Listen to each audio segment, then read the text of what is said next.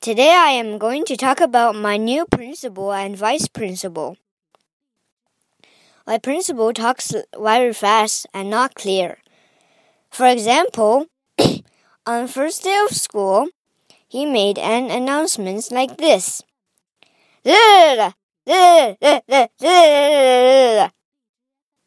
And the second day, some students talked to him this point. On the third day, he changed and talked like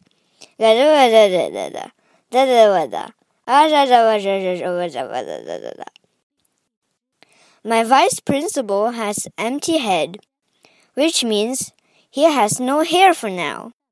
He talks just like my principal. These two guys are very funny.